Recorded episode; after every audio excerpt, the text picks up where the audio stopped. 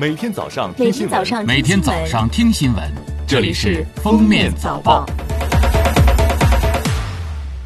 各位听友，早上好！今天是二零一九年十二月二十二号，星期日，欢迎大家收听今天的《封面早报》。首先来听今日要闻。今天十二时十九分，我们将迎来二十四节气中的冬至。冬至过后，我国各地气候都将进入一个最寒冷的阶段，也就是人们常说的禁酒和数九寒天了。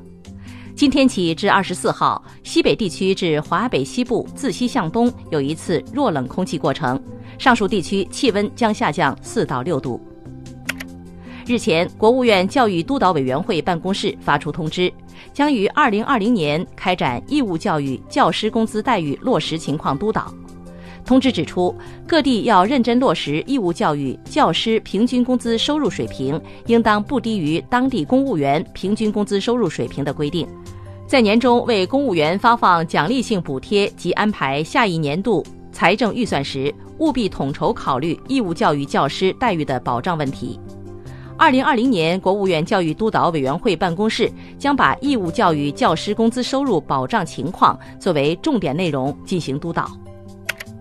近日，国家移民管理局出入境证件电子信息识读认证软件正式上线，机构用户可自行在出入境证件电子信息识读认证软件的网页链接下载认证软件，通过手机端和现有识读设备结合，就可以快速识读并认证出入境证件的电子信息。财政部最新数据显示，一到十一月，个人所得税收入九万五千零二亿元，同比减少百分之二十六点八，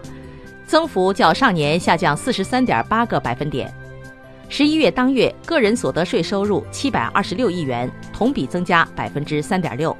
这是今年以来单月首次正增长，主要是去年提高基本减除费用标准、调整优化税率结构的政策翘尾影响消失。下面是今日热点事件。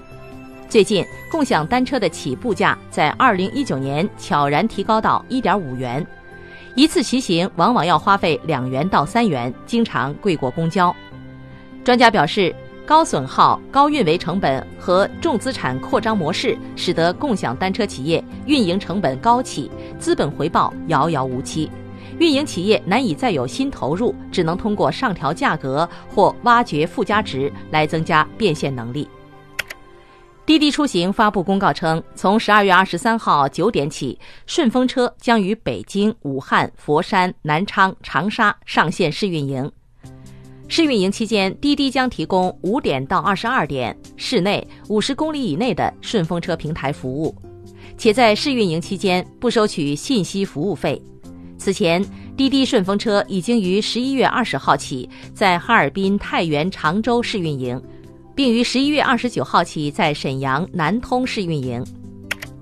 北京海淀法院近日宣判全国首例网盘服务商怠于采取屏蔽措施被判侵权案。该案中，优酷公司称其经授权依法享有《三生三世十里桃花》信息网络传播权的专有使用权。该剧开播后，优酷虽发送预警函及七十八封权利通知邮件，但仍取证到万余条利用网盘服务侵权分享该剧的链接。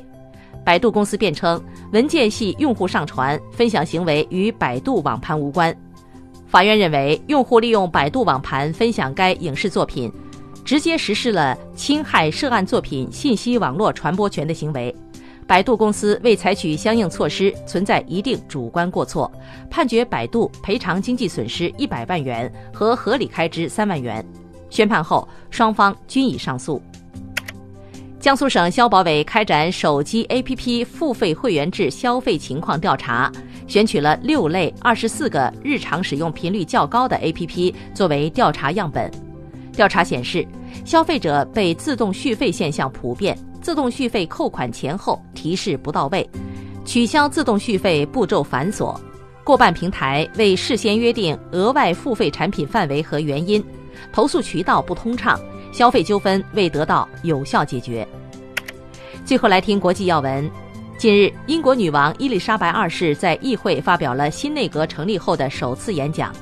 英女王与两个月前一样，再次表示优先任务是按计划实现英国脱欧，并与全球建立新的合作。此外，英国在医疗、教育、国防、移民等方面都将进行改革。近日，澳大利亚被热浪席卷，多地山火肆虐。有消息称，当地时间十九号，西澳大利亚东南部的尤克拉最高气温达到四十九点六度。由于天气炎热，考拉耐不住干渴，大着胆子向路人讨水喝，甚至还组团上门。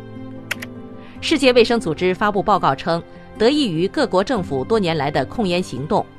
全球男性烟草使用者人数首次停止增长，并将于二零二零年下降。该组织认为，这是全球控烟行动的一个转折点。